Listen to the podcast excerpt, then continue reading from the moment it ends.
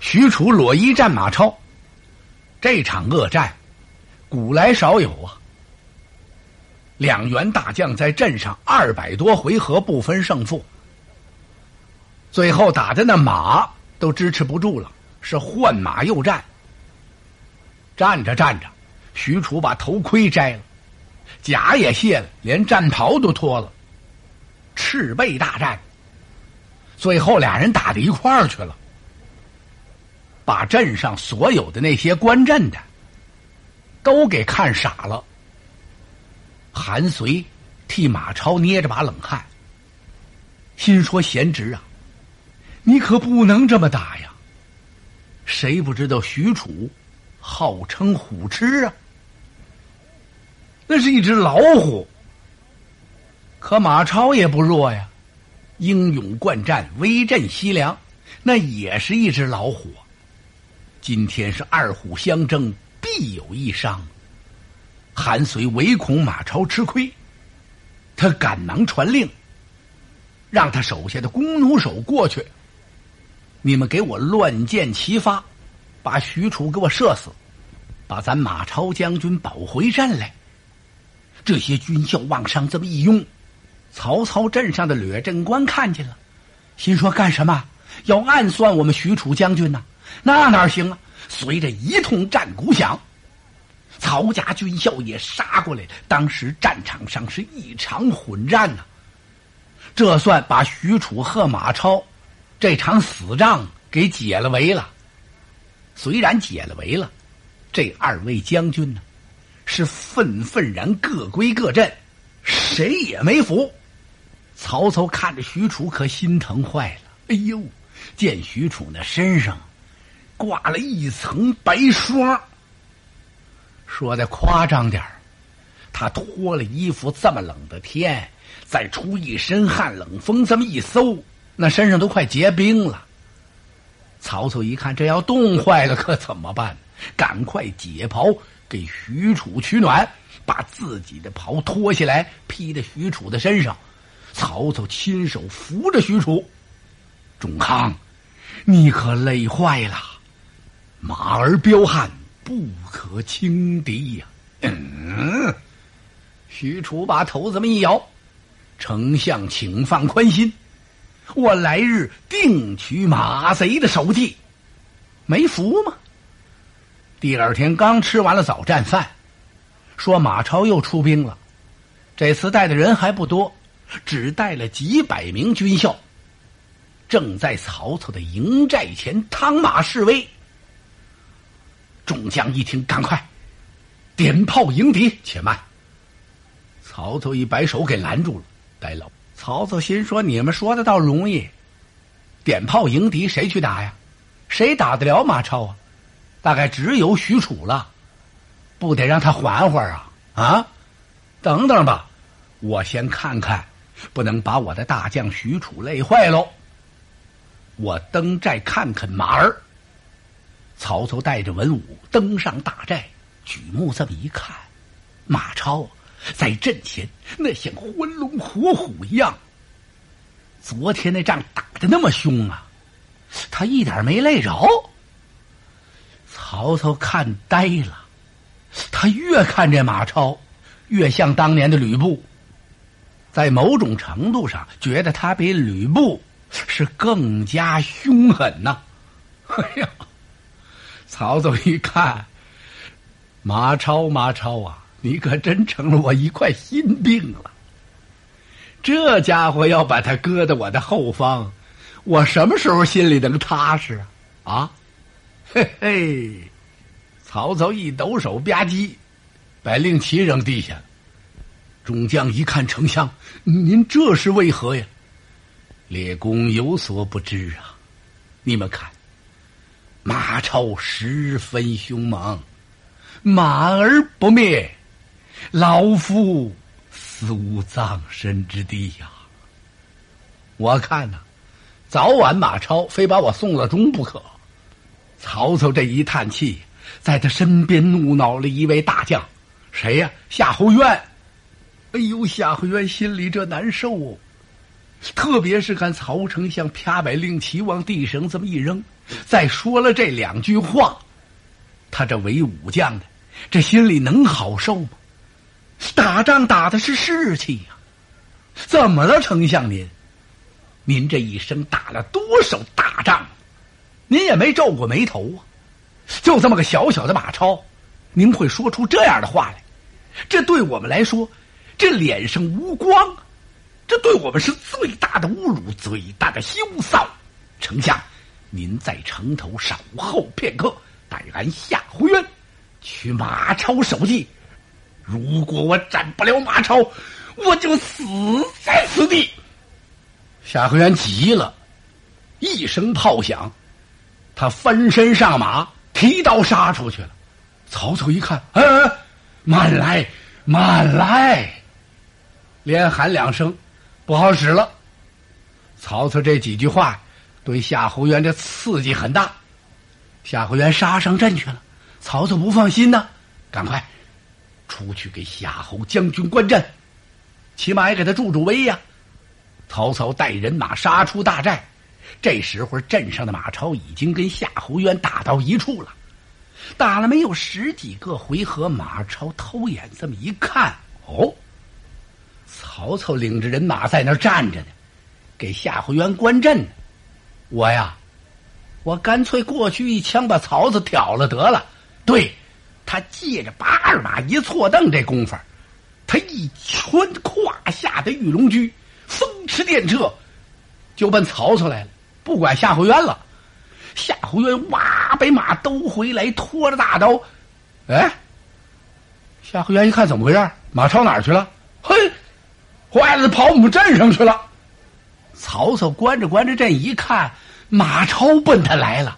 曹操二话没说呀，拨马就跑啊！这众武将赶快过去抵抵马超。马超是视人不理呀，听啷啷啷啷，用手中枪把敌方的兵器往回这么一架，是夺路而行。现在没工夫理你们，是擒贼擒王啊！等我杀了曹操，有什么话再说。他苦追不舍，就在这时，听河西岸，叨唠唠一声炮响，满山遍野都是曹家的人马，由打马超的这人马后边杀上来。哎呦！马超暗吃了一惊，前有曹兵，后有曹将，腹背受敌，这支人马从哪儿来的呀？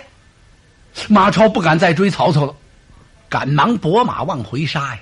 又是一场混战。只战到正当午时，两下各有伤亡，这才鸣金收军。马超把人马带回去了，他问韩遂：“叔叔啊，曹操什么时候在咱们的军后埋伏下一哨人马呀？”韩遂一听：“是啊，我也正在查询此事。这曹操果然用兵如神呐！你看见那两员大将了吗？”马超说：“我看见了，是徐晃和朱灵，他们都有帅旗呀。对对对，这二将什么时候把这哨人马带过河的呢？咱们会一点不知道啊，这该怎么办呢？现在咱腹背受敌，这不行啊！看来曹操是决心要断我的归路啊！咱们得想一个对策。”先锋官杨秋说话了：“二位将军。”我有句话可不知道当讲不当讲，哎，杨先锋，有话就请讲当面吧。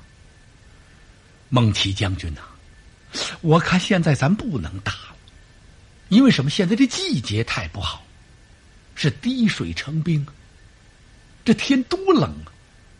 冷是一个方面，咱们远离西凉，运粮草很艰难。再说，现在曹操两下陈兵，使我腹背受敌，对我非常不利呀。曹操已经断了咱们的后路了。为此，我看呐，咱不如和曹操来个隔地求和。不知马超将军意下怎样？在座的武将马援、梁丘、李堪呐，都频频点头。韩将军，孟起将军，我看杨先锋这话说的有理呀，咱们不如暂且跟他讲和。只有庞德、马岱没说话。看这二位这意思，打仗还管什么春夏秋冬啊？天冷天冷，该打也得打呀。看来这二位是主战派。马超没主意了。杨秋那番话呀，是打动了韩遂呀。韩遂越听越有理。其实他自己也曾这么想过，不过没好意思跟马超说。现在杨秋先锋这么一提，呃，先知啊，我看只得如此了。要不咱们后边的这个粮草接济呀，也很困难，不如呢暂时讲和，开春再打。贤侄，呃你看怎么样啊？呃，这个马超有点犹豫了，到底是和好还是打好呢？架不住众将这么撺的呀。孟起将军，我看只得如此了。呃，列位将军，你们说咱们提这个条件？曹操他能答应吗？他怎么能不答应啊？我看他也求之不得。曹操现在是孟起将军您面前的惊弓之鸟了，我看他都有点让您吓破了胆了。您这一提出来讲和呀，哎，他是求之不得。韩遂看马超有点愿意讲和的样子，他立刻写一封书信，交给杨秋，让他送往曹营。杨秋拿着这信，就奔曹寨来了。曹操把杨秋让进了大帐。杨秋把这封讲和信往上这么一递，曹操一看，眼珠一转：马超、韩遂要与我割地讲和。呵呵呵，杨秋将军，请你先回到潼关，回复韩马二位将军，待我想一想。再做答复。杨秋十里就依丞相。曹操把杨秋打发走了，他手下的谋士贾诩问他：“丞相，马超派人前来讲和，丞相，您作何打算呢？”贾先生，我正想听听你的高见。丞相，依我看，兵不厌诈呀。丞相莫如。暂且答应讲和，假意退兵，然后用反间计，使韩马二将互相猜疑，互相火并，贼必破矣呀！丞相，您看怎么样？贾先生，真是英雄所见略同啊！我和贾先生想的一样。好，写书信去潼关。答应马超，割地讲和，我来日退兵。曹操吩咐在渭水河面架起三座浮桥。这个架势摆的可真不错，真像个退兵的样子。也演齐了，也息鼓了，可是呢，兵没退。马超接着曹操的回书，一看他同意讲和。马超还有点不太放心，他问韩遂：“叔父啊，曹操答应割地讲和，能是真的吗？奸曹诡诈多端，我们不可不防啊！贤侄言之有理，那么以贤侄之见，呃，该当怎么办？曹操不是兵分两路，攻我腹背吗？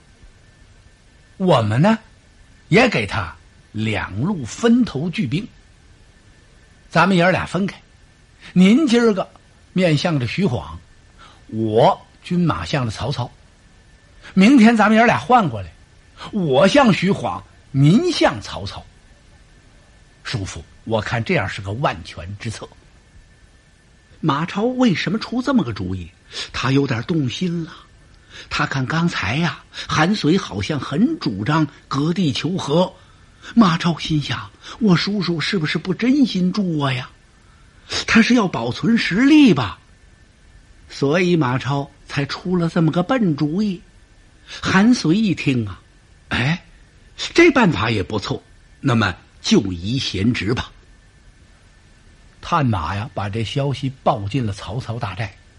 曹操一听啊，拍了一拍贾诩的肩头。贾先生，我计就矣。咱们这计策成功了。然后曹操问：“探听清楚，明日一早是谁向着我的大寨？”是马超，是韩遂。速报我知，不得有误。遵令。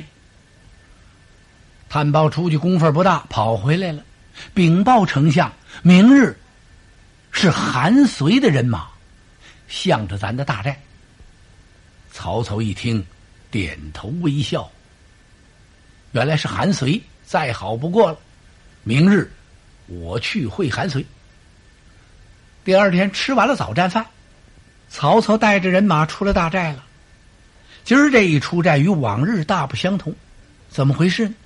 所有的武将没有一个顶盔贯甲的，没有一个带枪带剑的，包括曹操连佩剑都摘下去了。啊，这倒好，散的散发。有探马报告了韩遂，说曹操领人马出来。奇怪的是，一不响鼓，二不放炮，连旌旗都没打，不知是何意。韩遂暗吃一惊啊，这怎么回事呢？难道说曹操要窥探我的大营？窥探敌营，他必须做好一切准备啊，以防万一呀。现在讲究武装侦察、火力侦察，那时候你想侦察敌营，也得带着防身的兵器。曹操这是要干什么呀？带我出去看看。韩遂领着人马出来了，他来到外边这么一看，可不是吗？曹操不像是窥探敌营，或是两军作战，这大概是吃饱了喝足了，没什么事儿，带着他的文武出来消耗神来了吧？嘿，真怪！韩遂刚这么一愣，曹操一个人是策马向前，踏踏踏踏踏踏踏。来到镇上，吁，把马叫住，请韩遂将军马前搭话。韩遂注目一看呐，曹操连佩剑都没带，心说：“我怎么办呢？我就这个赤金盔、黄金甲，提了大刀过去，那多不带劲呢！让人也小看我呀！你看把韩遂吓得。”曹丞相要跟他说几句话，人家曹丞相立马于阵上是寸铁未带，自己全副武装，不但传说出去不好听，主要也太失礼了。他赶忙吩咐卸去盔甲，然后这才催马来到阵前，冲着曹操一拱手：“丞相请了。”曹操一看，哎呦呦！是韩遂将军吗？正是韩遂。哎呀，多年没见啦！曹操很感慨呀，然后轻轻的往前一带马，那是干嘛呢？离着近边点透着近乎，马头相交啊，两匹马呀，能可以啃痒痒玩这战马也怪。如果这两员将在阵前这么一会面，各自通明，举起刀枪，你看那马，马耳头这么一支了，鬃毛都扎起来了。这俩马也要玩命。现在两位主将和和气气的，那俩马也顺溜了，打着响鼻儿，那前蹄儿啊，在地上哐哐一个劲儿的直刨，大有互相问候之意啊。人有人言，兽有兽语。曹丞相啊，跟韩遂谈着话，这两匹马大概也聊上了。别看天儿这么凉，曹丞相可是满面春风啊。韩遂将军，我与令尊同举孝廉，孟德视之为叔啊。说我跟你父亲呢，都是孝廉出身，我始终把他看作是我的叔叔。咱们两个人呐，一晃也二十来年没见了，哎，真是韩遂将军呐，您贵庚几何呀？你多大年纪了？韩遂听到这会儿，微微一笑，呵，回禀丞相，韩遂虚度年华，四十整啊。我四十岁了。哎呦，曹操点头叹了一口气，嘿嘿，光阴似箭，荏苒穿梭呀！一眨眼的功夫，韩遂将军已到了不惑之年，三十而立，四十而不惑，五十而知天命，呵呵呵多快呀！什么时候天下才能清平无事？你我为武将的，能够享几天清福啊！但愿得能早日刀枪入库，马放南山，天下太平，万民安乐。我们这些为武将的，坐在一起叙叙旧，不比疆场上大动干戈，声强百倍吗？韩遂一听，谁不愿意如此啊？可是可能吗？哎呦！二位谈的挺腻乎，这通谈呐，谈了按目下钟点来说有一个半钟头。曹操突然打了个喷嚏，哦哦切！哎呀，不好！韩遂将军，天太凉了，我们改日再谈吧。孟德少陪。说着，曹操这么一带马，这时候啊，西凉的人马呀，哗，往上这么一拥。怎么回事呢？韩遂手下好多将校啊，没看见过曹操。大家争着都要看看，曹操已经把马圈回来了。他一瞅这架势啊，啪，他要把马驳回来了，往阵前一站，用手这么一推，嘿，曹操又差点乐了。怎么？他总忘。我这胡子已经割掉了，我推什么呀？弄这俩手在这瞎抓呢。他明白了，西凉将校要想看看他。曹操仰天一笑，哈哈哈哈！怎么，列位要相识相识曹公吗？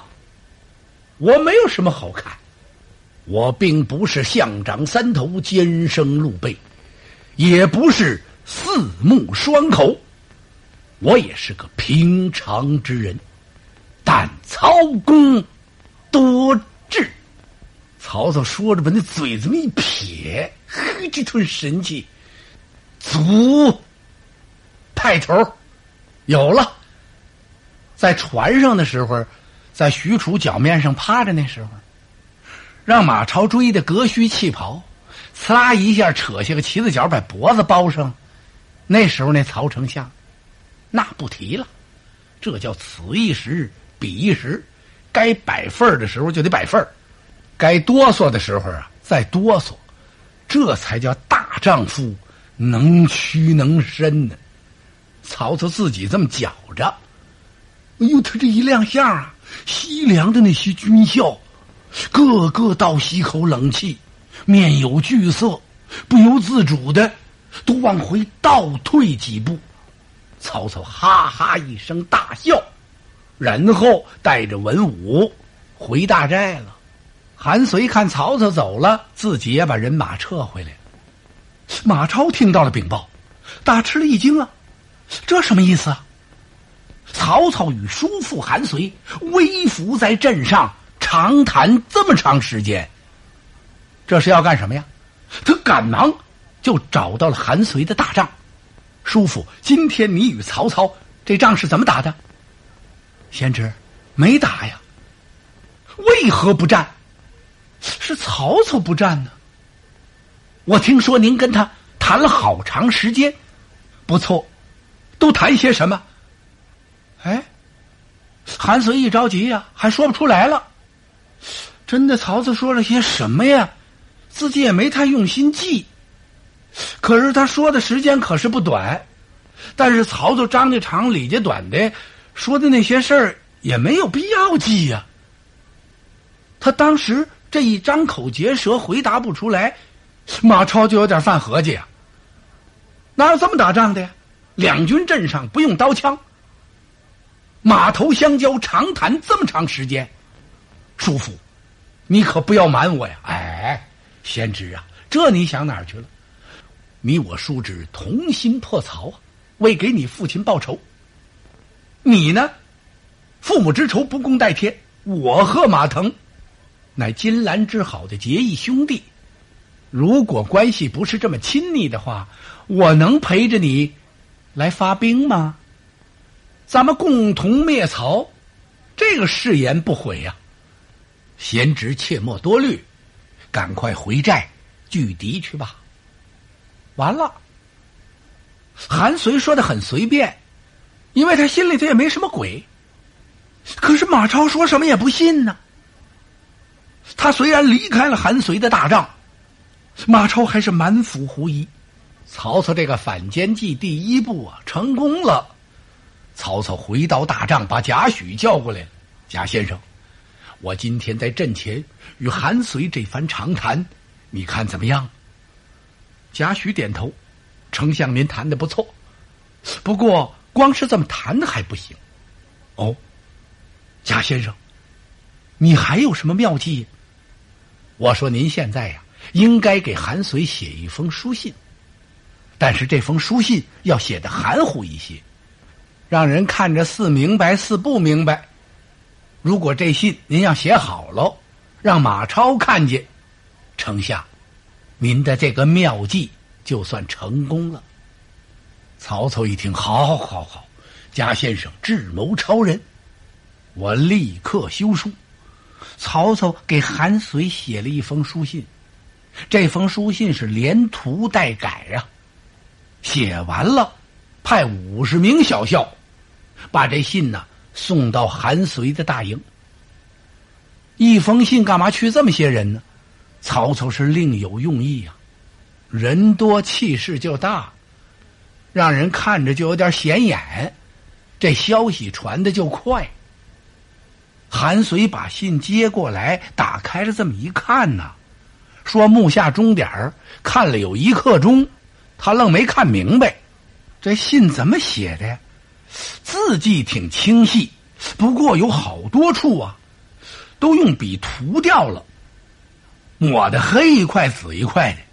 韩遂还纳闷呢，哪有这么写信的？信里写的什么呀？大意就是阵前畅悟，深感幸甚，所言切勿。往下没了，为慎重见。又给涂了，来日后边也抹了，成功则又没画了，相聚。这哪儿和哪儿啊？再看下边，切忘言。又抹了，书不尽言，保重保重。韩遂看完这信乐了，心说这位曹丞相喝多了，这什么话呀？根本念不成句儿。韩遂气得把信扔桌子上，刚扔那儿，咵嚓，帐帘一起，马超打外边进来了。参见叔父啊，贤侄，你来了。方才曹营有人前来下书吗？呵，韩遂一看马超这消息真灵通啊，贤侄正是。书信在哪里？呃啊，在这儿。韩遂赶忙把这信给马超。马超看了半天。他恍然大悟，哦，这是一封通敌的信呢！啊，韩遂愣了，贤侄，你说什么？哎，叔父何必瞒我？这明眼人一看就知道了。怪不得曹操和叔父你在阵前谈那么大半天，现在又把书信寄来，这信里写的很清楚，让叔父做内应是共图马超。韩遂一听，哎呀，贤侄，你这说的是哪里话来？我怎么就没看明白呢？好好，你怀疑这封信不是吗？这么办，我立刻带着人出去，点名叫曹操阵前见我。